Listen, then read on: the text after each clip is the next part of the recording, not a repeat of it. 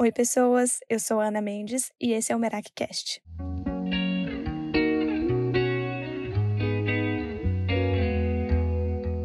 Merak é uma palavra grega que significa fazer as coisas com a alma, colocar parte de si em tudo o que estiver fazendo. E é isso que eu pretendo trazer para vocês a cada episódio do MerackCast com filosofadas sobre a vida. Hoje eu te convido a embarcar nessa jornada de autoconhecimento comigo. Vamos nessa?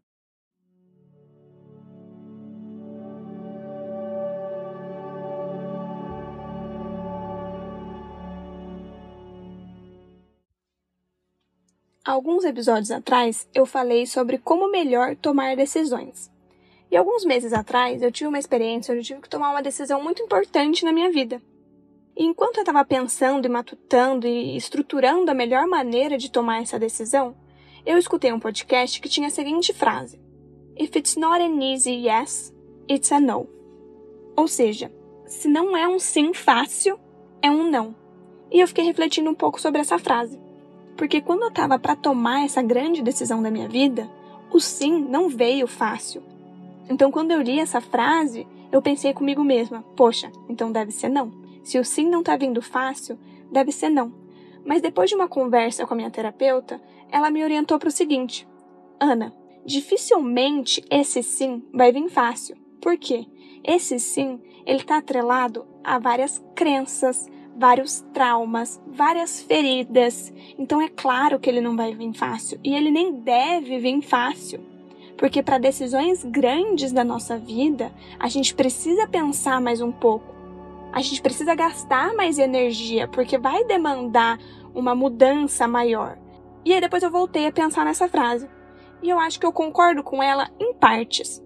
Essa frase, ela é boa para questões banais da nossa vida. Então, se eu vou lá numa loja e quero comprar um vestido, e aí eu fico em dúvida, ah, será que eu compro, será que eu não compro? Hum, eu gostei, mas não sei, não sei, e a gente fica naquela indecisão.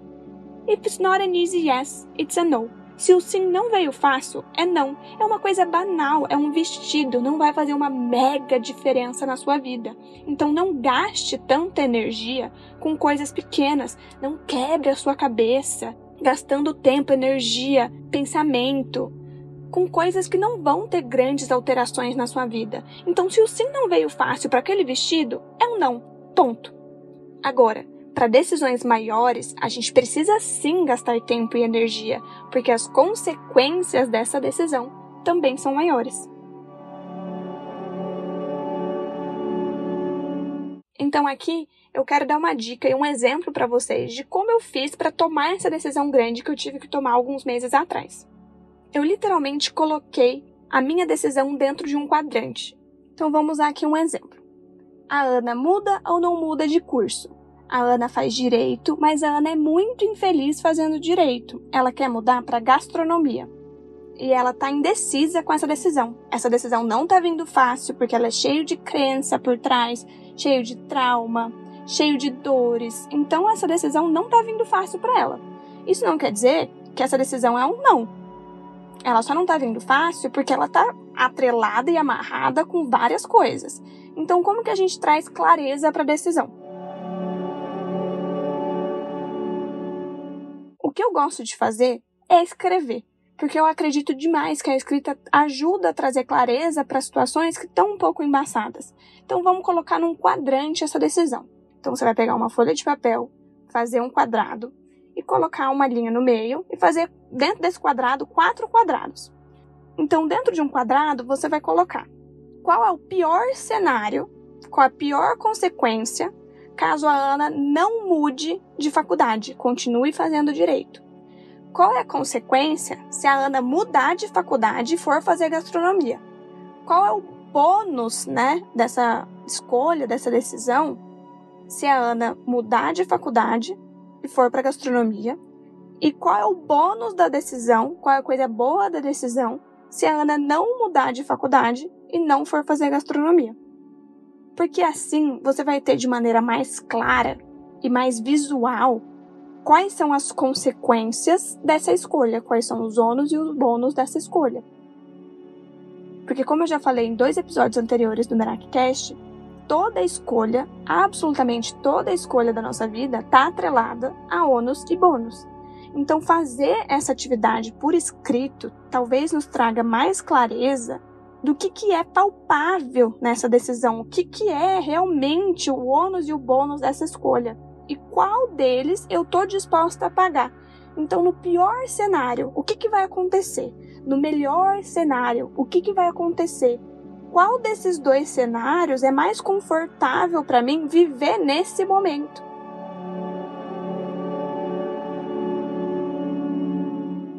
Porque colocando todas essas ideias no papel, a gente tem mais informação para tomar uma decisão muito mais consciente.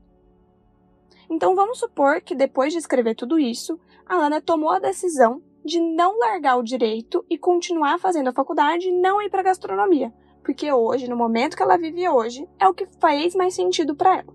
E daqui dois anos, quase acabando a faculdade, ela faz atividade de novo, faz os quadrantes de novo e ela percebe que o que doía muito para ela dois anos atrás, hoje não dói tanto assim.